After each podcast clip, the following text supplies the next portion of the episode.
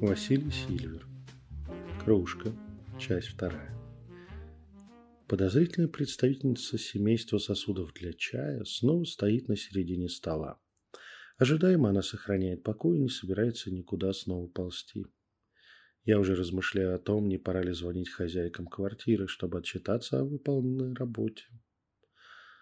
Тут кружка на столе дрогнула.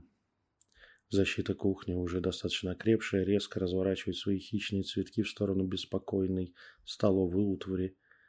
Боевые отростки лианы стягиваются в пружины жгуты, чтобы в любой момент выстрелить с собой вперед, в нарушителя, оплести, зафиксировать и отращивать тысячи хищных цветков по всей длине соприкосновения, начать поедать и переваривать энергию противника.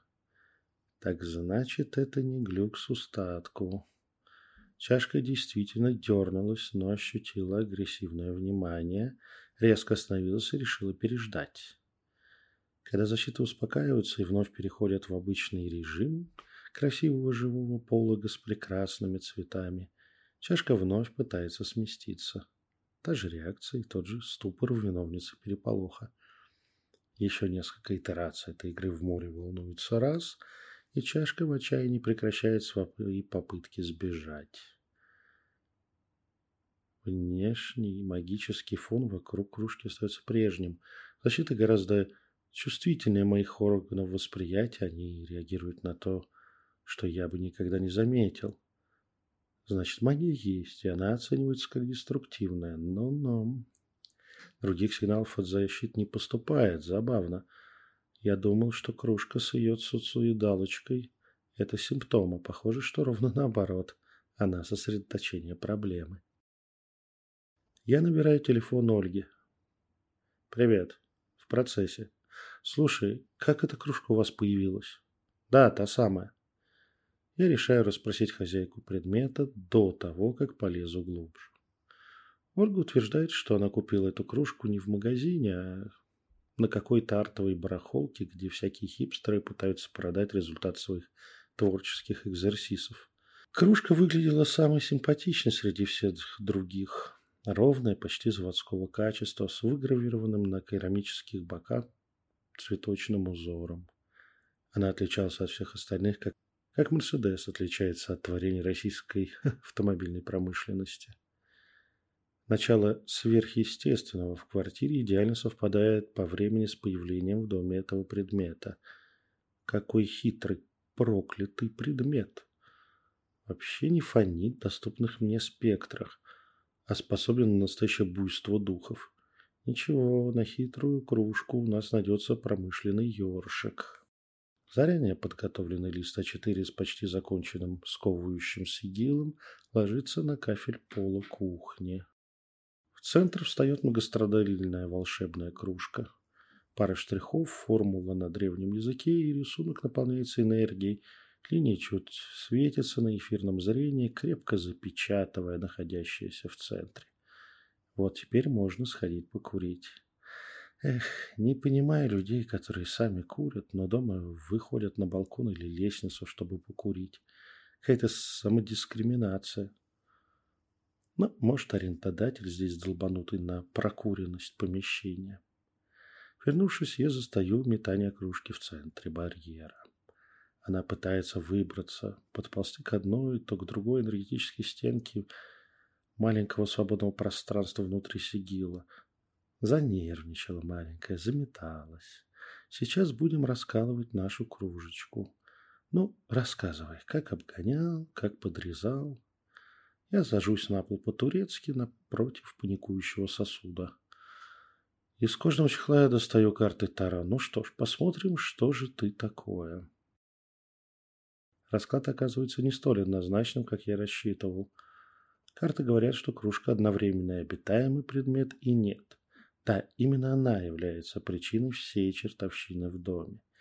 Нет, она не пытается навредить обитателям квартиры. Что это за хрень? Я так не могу понять ни с картами, ни без. Это, похоже, какая-то особая разновидность нечисти. По всем параметрам кружка есть нечисть. И как бы форма кружки – это ее основная форма. Я отрываюсь от карты, упираюсь взглядом в замершую в ловушке кружку.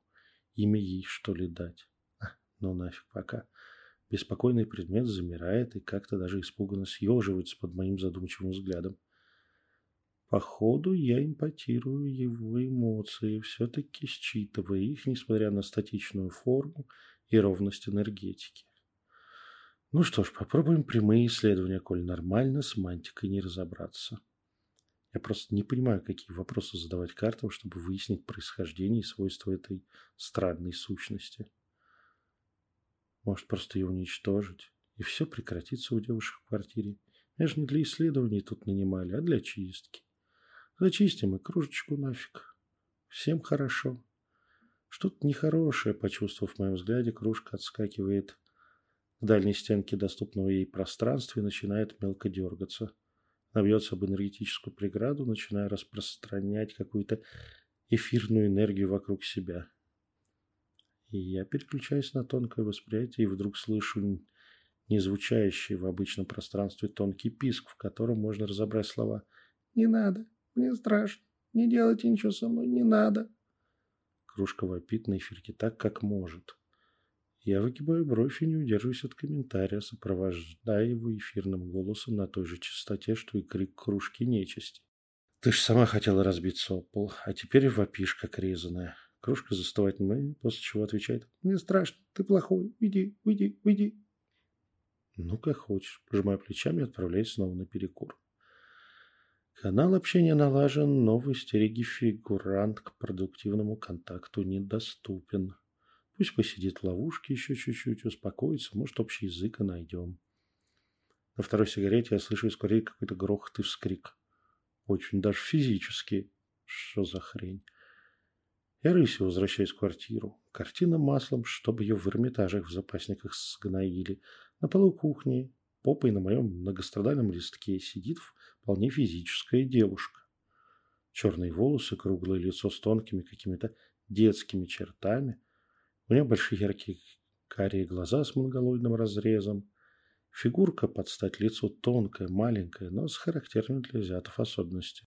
Хвала богам, она одета.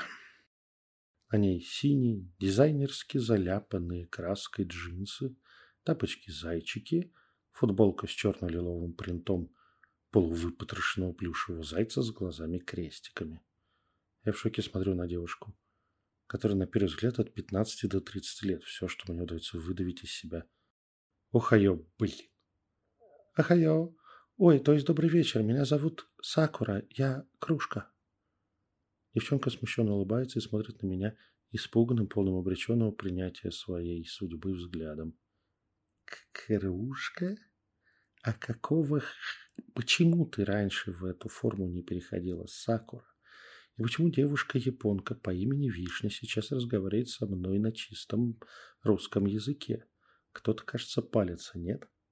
Я сначала удивленно, а потом уже более иронично начинаю расспрашивать девочку кружку. Я полукровка. Папа японец, мама из Якутии.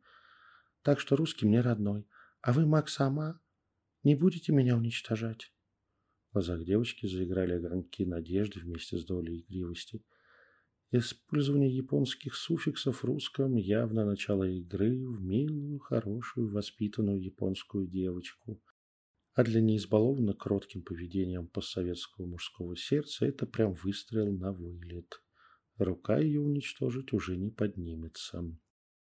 Девушка пытается встать, но ее пятая точка оказывается плотно приклеена к полу. Несколько секунд я любуюсь, как она пытается освободиться в стиле перевернутой черепашки – после чего я таки деактивирую сигил на лежащем под ее попой листе.